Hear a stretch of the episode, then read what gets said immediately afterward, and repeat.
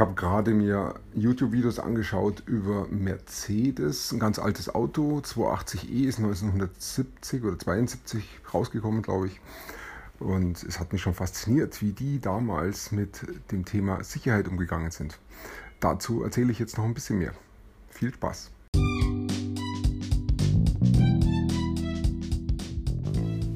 Mein Name ist Peter Martini. Ich bin seit mehr als 30 Jahren selbstständig, die meiste Zeit davon als Techniker. Zukünftig will ich mein Einkommen mit Online-Marketing verdienen.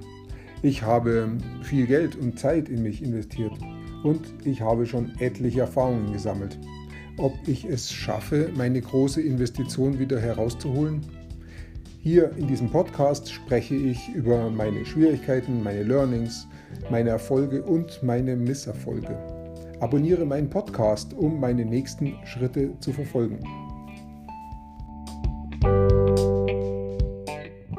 Ich kann mich noch erinnern, wie ich Mitte der 80er Jahre als Praktikant, glaube ich, oder Werkstudent mit meinem Chef unterwegs gewesen bin und er, glaube ich, auch damals sich seinen ersten Mercedes gekauft hat.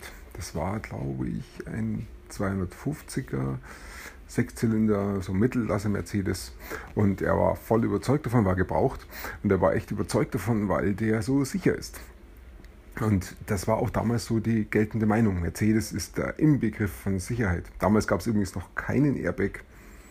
Da gab es vielleicht gerade mal Sicherheitsgurte und ähm, Kopfstützen auf den hinteren Sitzreihen. Und selbst das war schon was Besonderes. Die vorderen Sitzreihe, okay, die haben Kopfstützen gehabt. Und selbst ein zweiter Außenspiegel rechts war zu der Zeit noch Sonderausstattung und eher ungewöhnlich.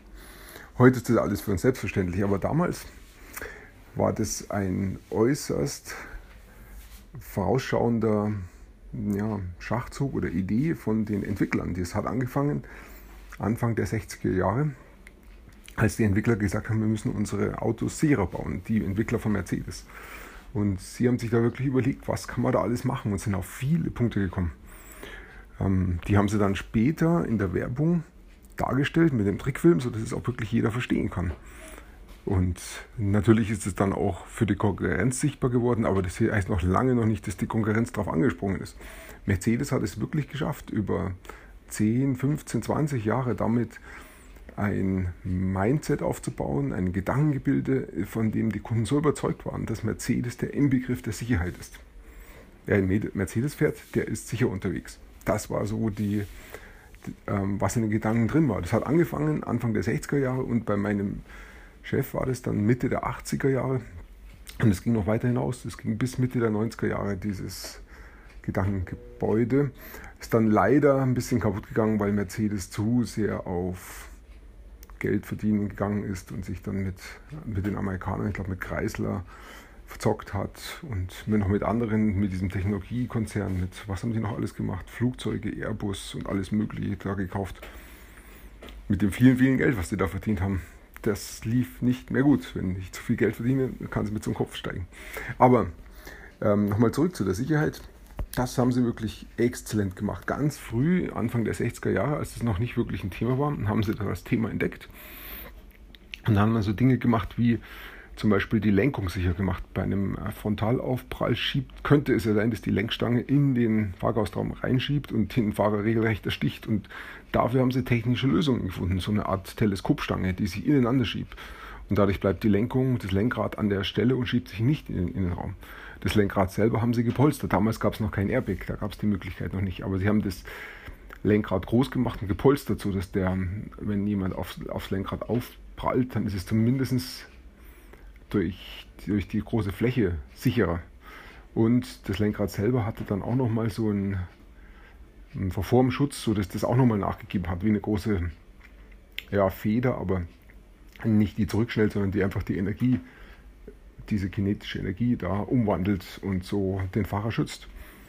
Und das ging dann weiter mit den Türen. Sie hatten Sicherheitsschlösser eingeführt, diese Zapfenschlösser. Die sind heute auch gang und gäbe, jedes Auto hat die, aber damals eben nicht. Damals waren die ganz neu und die Schlösser, die haben den äh, Effekt gehabt, wenn es zu einem Unfall kommt und das Auto sich verformt, bleiben die Türen zu, sichern so die Insassen, dass sie rausfliegen. Und wenn das Auto dann zum Stillstand gekommen ist und steht und vielleicht auch verformt ist, lassen sich die Türen trotzdem öffnen. Das haben diese Zapfenschlösser geleistet. Das war dann bei den Türen und dann gab es noch die Sicherheitsfahrgastzelle. Die war so, dass sie sich eher nicht verformt hat. Die war sehr stabil und alles, was sich verformt hat, war außenrum. Also der Kofferraum und vorne der Motorbereich. Wenn es zum Aufbau gekommen ist, hat sich das verformt und hat die Bewegungsenergie aufgenommen und umgewandelt in ähm, Verformenergie oder in Wärme, sodass die Sicherheitszelle geschützt war und damit auch die Menschen, die in der Sicherheitszelle waren. Und Mercedes hat damals ähm, auch Unfälle untersucht. Sie hatten wirklich ein Team, was zu einzelnen Unfällen hingefahren ist und sich das angeschaut hat, was ist da passiert.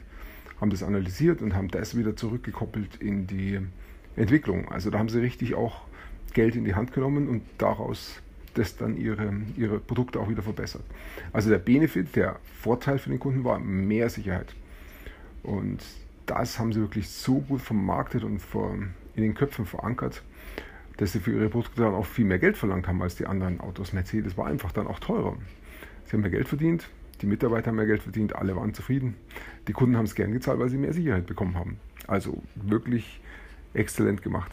Davon können wir bloß lernen, wirklich Benefits, also Vorteile für den Kunden zu finden, die vielleicht noch gar nicht in den Köpfen sind, aber die ich eben dann herausarbeiten kann solange keiner an Sicherheit denkt, kommt keiner drauf. Und wenn ich drauf komme, hey, wir könnten doch mehr Sicherheit ins Auto einbauen und es auch wirklich umsetze, dann kann ich davon reden und es als Vorteil verkaufen. Und die Leute kaufen es. Sie sehen diesen Vorteil dann.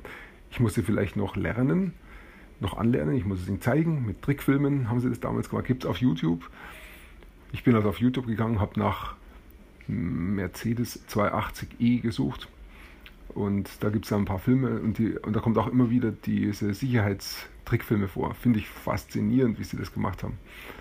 Ja, ich kann mich noch daran erinnern, wie ich damals das erste Mal bei so einem Auto mitgefahren bin. Das muss so gewesen sein, 1900, hm, ich hätte es gesagt, ja, 72 könnte es gewesen sein, 73. Ich glaube, da ist er auch rausgekommen, laut dem YouTube-Film, der 280i. War ein klasse Auto, war das damals. Ähm, ein mittlerer Mercedes, also nicht, nicht unbedingt jetzt ähm, ein Rennwagen, sondern eher als langsames Auto bekannt, meistens Vierzylinder, meistens Diesel. Diesel, äh, die Taxis kommen daher relativ langsam unterwegs. Und jetzt kommt da plötzlich so ein ähm, Auto mit einem 2,8 Liter Sechszylindermotor und 185 PS. Das war, das ist so wie heute ein Auto mit ach, vielleicht 400 PS.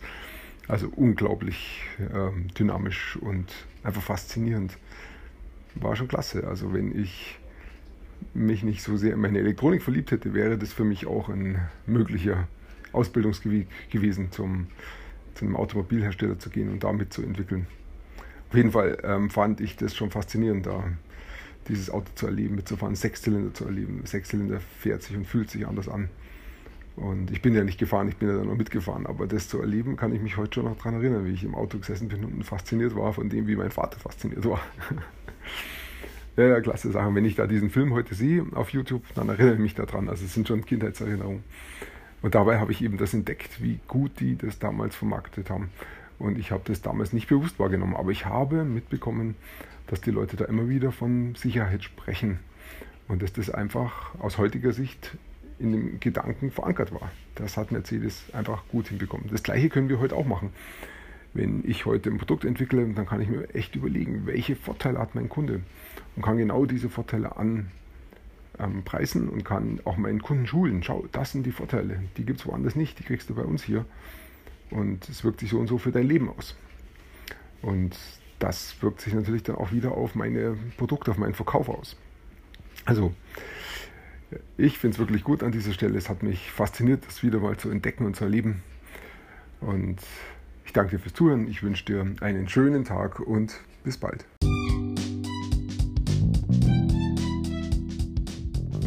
Komm in meine Facebook-Gruppe. Du findest sie auf Facebook unter Peter Martini Podcast Online Marketing.